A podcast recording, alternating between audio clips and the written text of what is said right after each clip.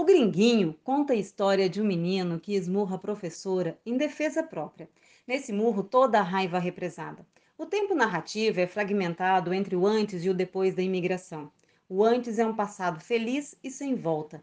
Antigamente, antes do navio, tinha seu grupo. Verão, encontravam-se na praça e, atravessando o campo, alcançavam o riacho.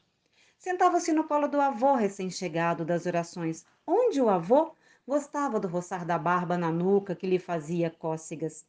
O passado recente e o presente trazem preconceito e inadaptação. Era-lhe estranha a sala, quase estranhos, apesar dos meses, os companheiros. Ao ir à casa de um colega, escuta: Ah, é o gringuinho! A partir daí, parece bicho encolhido.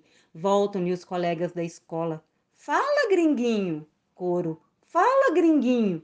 Ravé não cita a nacionalidade do personagem e o conto é mais atual do que nunca.